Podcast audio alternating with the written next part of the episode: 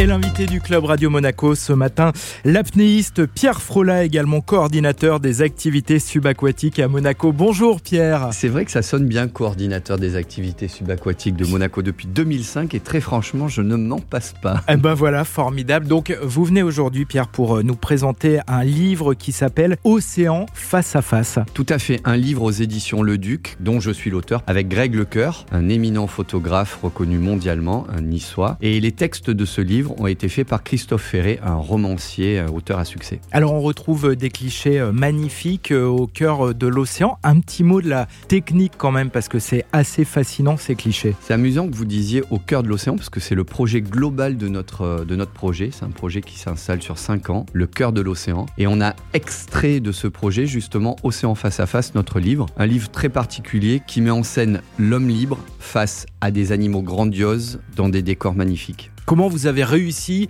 à réaliser euh, ces photos? Est-ce qu'il y a une forme de mise en scène? On part à la rencontre des animaux. Les baleines à bosse, on est allé les retrouver en Polynésie. Il a donc dû falloir aller en Polynésie au moment où les baleines étaient présentes, dans les endroits où elles étaient susceptibles d'être présentes. Et il a fallu ensuite qu'on se fasse accepter. Les repérer d'une part et se faire accepter par ces animaux, qui sont des mammifères, qui sont en Polynésie à un moment où les mamans ont mis bas, c'est-à-dire qu'elles sont en pleine période d'éducation de leur baleineau, jeune baleineau. Elles l'allaitent, elles lui apprennent à monter en surface pour respirer, à jouer. Elles lui apprennent aussi les, dangers éventuels qu'il va pouvoir rencontrer au travers de sa vie. Et donc, nous, on vient se positionner proche de ces baleines. Quand je dis proche, c'est-à-dire à une centaine de mètres. Et on va s'approcher tout doucement. Ça peut durer euh, entre une demi-heure et deux heures à l'approche pour se faire accepter par cette mère baleineau, son baleineau, éventuellement d'autres baleines. Il peut y avoir ce qu'on appelle une escorte et faire en sorte que eux viennent vers nous. Donc c'est quand même un travail de patience. Est-ce que vous avez toujours réussi à vous approcher de ces animaux ou alors parfois ils sont partis, ils ont eu peur? Alors pas du tout, hein, ça marche pas à tous les coups. Il faut vraiment euh,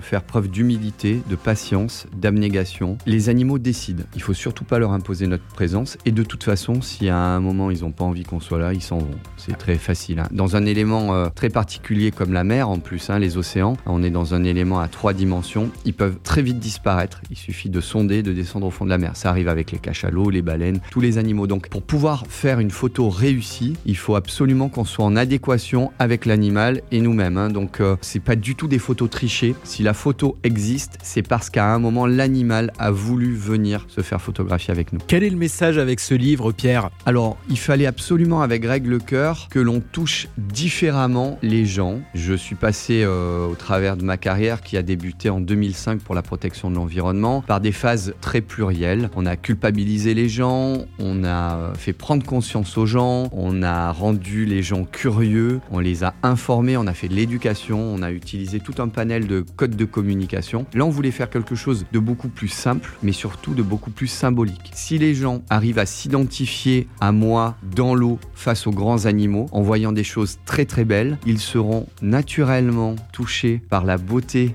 de ce qu'ils vont regarder et on a généralement envie de protéger ce que l'on aime. C'est assez simple en fait. Hein. On revient à la base. Regardez à quel point c'est beau. Regardez comme c'est beau. Océan face à face, 262 pages, 135 photos. Où est-ce qu'on peut se le procurer? Un peu partout. On peut se le procurer notamment dans les FNAC, les librairies. On peut le commander sur Internet. Il est sorti le 19 octobre. Apparemment, la plupart des magasins euh, sont en renouvellement permanent. Donc c'est un bouquin dont on n'a pas tellement fait la promotion pour l'instant et qui fonctionne très bien de lui-même. Ça veut dire qu'il est beau et c'est ce qu'on voulait. Merci beaucoup Pierre. Merci à vous.